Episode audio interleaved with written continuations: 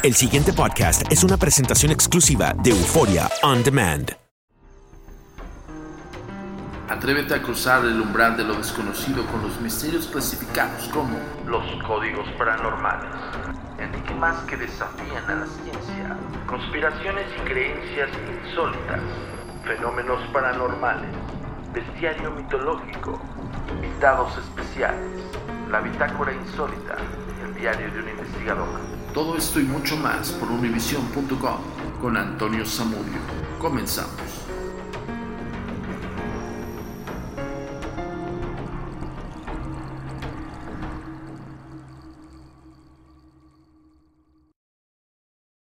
La comunicación es muy importante para nosotros.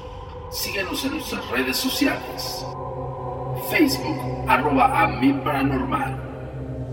Twitter, arroba agentes de negro. Instagram, arroba insólito. Nuestro sitio oficial, www.agentesdenegro.com.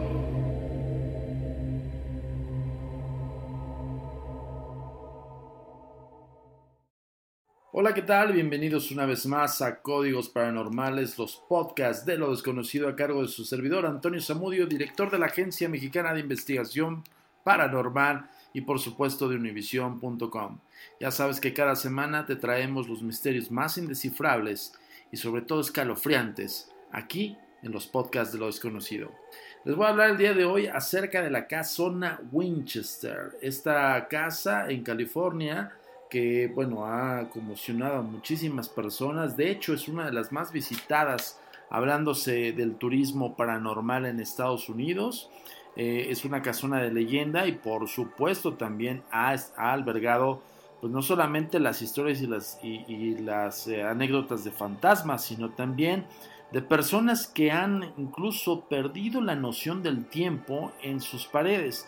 Esto fue un último dato que se dio eh, con unos visitantes de los cuales uno de ellos narró que en el momento que estaba visitando la casa de repente pareciera que perdía el conocimiento, pero no, no se desmayó, no se cayó, nada, nada por el estilo, sino simple y sencillamente perdió la noción del tiempo y al cabo de cierto tiempo fue despertado en el momento en el que estaba en esa propiedad, en ese lugar, me parece que es en, la sala, en una especie de sala, que es en el, lobby, por así decirlo, en la cual, pues bueno, dice esta persona que en el momento que empezó a sentirse como mareado, parecieran eh, como difusas imágenes en su cabeza y a su vez como destellos, de los cuales, pues bueno, hizo que perdiera una noción del tiempo. Estamos hablando de aproximadamente para él en ese momento, en ese lapsus, fue aproximadamente una hora. Y para cuando lo, lo trajeron en sí, en el caso de que de la otra persona que venía acompañándolo, cuando le, le, mueve la cabeza y lo agita, entra en sí y prácticamente para ese momento habían pasado menos de 30 segundos. Ese es el asunto con lo que vamos a platicar el día de hoy, lo misterioso y todo lo extraño que converge a esta casa Winchester, pero vamos a ahondar un poco más acerca del por qué eh, existe la leyenda y, y cuál es la historia real de todo esto. Uno de los más extraños monumentos a la creencia de los fantasmas es una mansión de 160 habitaciones en el Valle de Santa Clara, en California. Con frecuencia se refieren a ella como la misteriosa casa Winchester. La palabra detrás de esta curiosidad arquitectónica era Sarah L. Winchester, la excéntrica viuda de William Winchester, hereda, eh, de la, heredada prácticamente la gran fortuna de esta familia. Durante gran parte de su vida, Sarah Winchester pareció una persona normal. Después murieron su esposo y su único hijo en el mismo año. Esta doble tragedia pudo haber alterado su mente. Cayó en una profunda depresión de la que nadie la pudo sacar. Al igual que muchas personas en el siglo XIX, Sarah Winchester tenía interés por el espiritismo, el cual creció después de la muerte de su esposo e hijo. En una de esas eh, pocas salidas asistió a una sesión de espiritismo con la medium Alan Combs de Boston. El medium eh, le dijo que el espíritu de su esposo estaba de pie junto a ella y que quería pedirle que hiciera algo. construiría un edificio para los espíritus de todos aquellos que habían caído bajo el fuego de las armas Winchester. Como el Winchester era el rifle más popular del mundo, la casa tendría que ser enorme. Sarah Winchester tomó muy en serio las instrucciones del mundo de los espíritus. Vendió su casa en New Haven, en Connecticut, y se dirigió al oeste con la firme creencia de que el espíritu de su esposo le señalaría su destino final. Al pasar por el valle de Santa Clara en California, vio una enorme casa en construcción y los espíritus le informaron que este era el lugar. De inmediato hizo arreglos para comprar la casa que era de un doctor de California. Por supuesto ordenó algunos cambios en la arquitectura, pero al discutirlos con el constructor, él se dio cuenta de que no estaba tratando con una persona normal y renunció al trabajo de inmediato. Sarah Winchester no tenía por qué eh, preocuparse porque lo que ella podía pagar siempre, bueno, habría otro arquitecto que trabajara para ella. Aún siguiendo los más descabellados planes de construcción, durante los últimos 36 años de la vida de Sarah, ella dedicó la mayor parte de su tiempo a construir y derribar y alterar su casa para fantasmas. A pesar de que siempre cambiaba de opinión, también siempre tenía prisa. Eh, la obra avanzaba siete días a la semana. Sara creía que recibía instrucciones directamente del mundo de los espíritus y que ellos no podían esperar. El resultado final es la construcción considerada como una, la casa, como, una, como la casa particular más grande del mundo. También se le puede considerar como una mezcolanza de locura. Hay escaleras que no van a ninguna parte, elevadores que suben solo un piso, puertas que se abren para encontrar una pared, o lo peor, eh, un precipicio. El exterior de la casa es tan extravagante como el interior. Hay eh, puertas, hay chapiletes en toda la parte superior. Eh, las habitaciones y alas enteras parecen estar adheridas de madera impensada. Un escritor con mucho tino comparó esta construcción con una casa de locos de los parques estos de diversión. Durante la vida de Sarah Winchester, la loca y grandiosa eh, idea de su proyecto estuvo escondida del público por los eh, altos eh, árboles y arbustos que tenía la propiedad. Un equipo de jardineros se encargaba de atender las plantas en la actualidad solo se pueden ver los picos y chapiletes al otro lado del muro verde.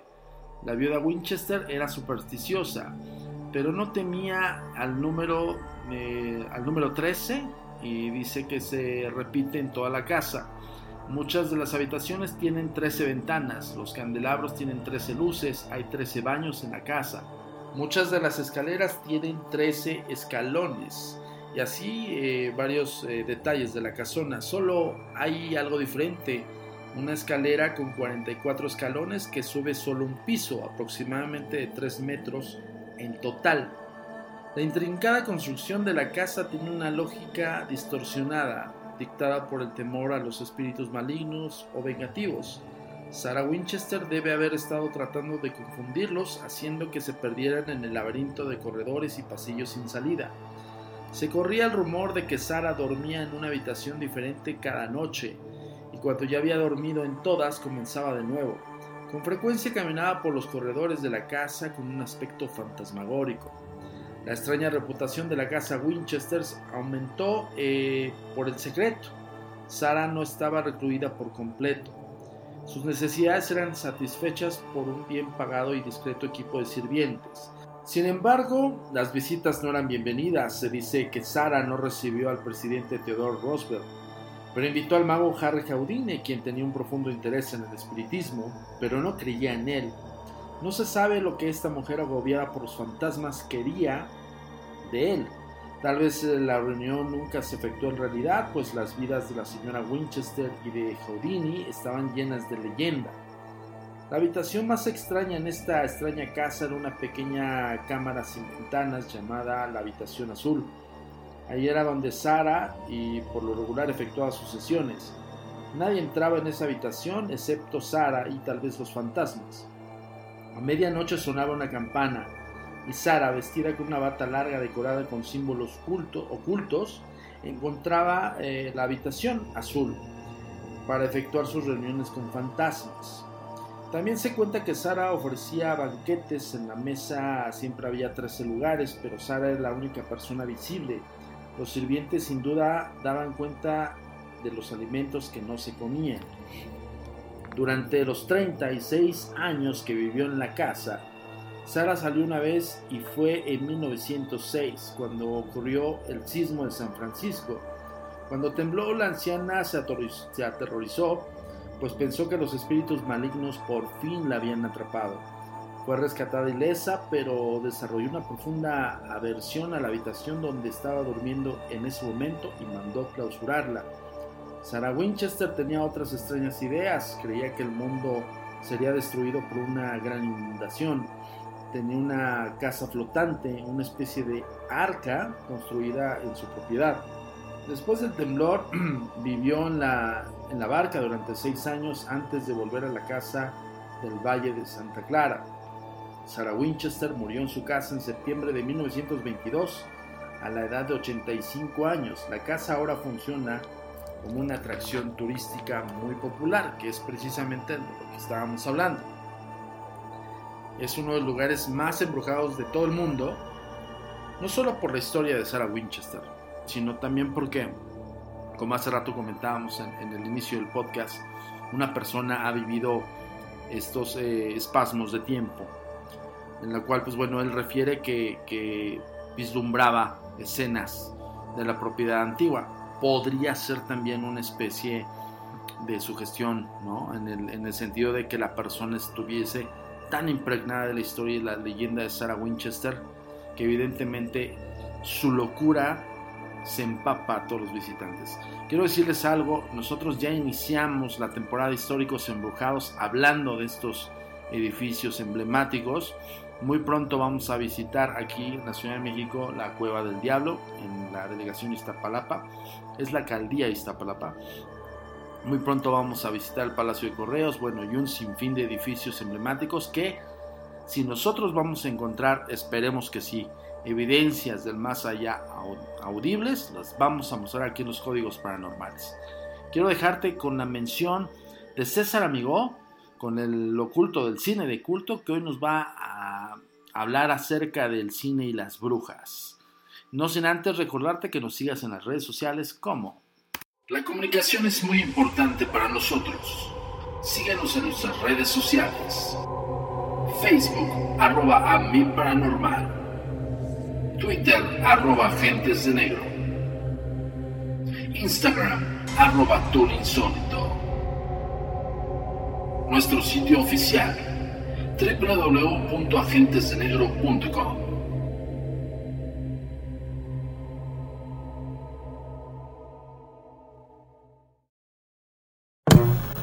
El género preferido de los mexicanos entre 18 y 45 años son los relacionados con el horror.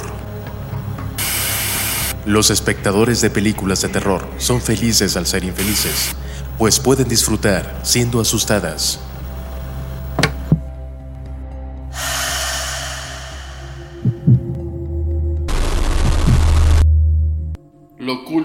cine de culto. Reviews. Estrenos. Festivales de cine. Guiones. Series. Corto y largometraje. Datos curiosos y extraños del cine. Todo esto encontrarás aquí en la sección especial de nuestro conductor César Amigo oculto del cine de culto. Códigos paranormales. Hola, ¿qué tal? Mi nombre es César Amigo del oculto del cine de culto. Y el día de hoy vamos a tocar un tema muy interesante que es películas de brujas. Este tema es muy recurrido por toda la gente y toda la audiencia que le encantan este tipo de películas en mi parecer solo existen tres películas eh, de brujas que valen muchísimo la pena. Bueno, la primera película que les voy a recomendar para ver es The Witch o La Bruja de Roger Eggers. Eh, se estrenó en el, en el 2015 en Sundance. Y bueno, esta película nos narra eh, cómo se vivía en 1630 y cómo una familia es aterrorizada por una bruja. Otro de los grandes films que también recomiendo es un film que sin duda cambió el cine completamente. Es la primera película de brujería en el cine y es una película sueca de 1922 llamada Hexen. Y aquí en México y en varias partes de Latinoamérica eh, se llama La brujería a través de los tiempos. Eh, este documental nos cuenta acerca de cómo eran los horrores medievales. Es una película muy, muy, muy, muy padre que no se pueden dejar de ver. Es una joyita. Y bueno, para mí esta es eh, una de mis películas favoritas. Actualmente se hizo un remake eh, con el director de, una película italiana que estuvo nominada al Oscar que se llamó Your Name. Y ahora nos regresa con un remake de una película de que sin duda para mí es una de mis películas favoritas en la historia del cine, que es la película de Suspiria o Alarido. Que bueno, esta película es sin duda eh, una de las mejores eh, de la trilogía de las, de las tres madres, que así la llama Darío Argento, las tres madres. Y bueno, es una película eh, que nos enseña un lado más siniestro y más profundo acerca de las brujas. Para los que no la han visto, la pueden ver en cualquier plataforma eh, de streaming. O si no, eh, actualmente en algunos, eh, ahora sí, en algunas partes todavía está la película en cartelera. La, pero la versión remake, que es bastante buena, tiene una gran fotografía, pero no supera a la original de Dario Argento. Bueno, amigos, esto fue todo en lo oculto del cine de culto. Códigos paranormales. Pues ahí tuvieron las recomendaciones para este fin de semana de cine. Ya saben que sus redes sociales con el hashtag lo oculto del cine de culto. Yo los dejo por hoy y nos vemos la próxima semana con otro podcast de lo desconocido por medio de Univisión, gracias a on Demand y por supuesto a la Agencia Mexicana de Investigación Paranormal. Recuerda seguirnos en las redes sociales y nos vemos en la próxima. La comunicación es muy importante para nosotros. Síguenos en nuestras redes sociales. Facebook, arroba a mi paranormal. Twitter, arroba agentes de negro. Instagram, arroba insólito. Nuestro sitio oficial, www.agentesdenegro.com.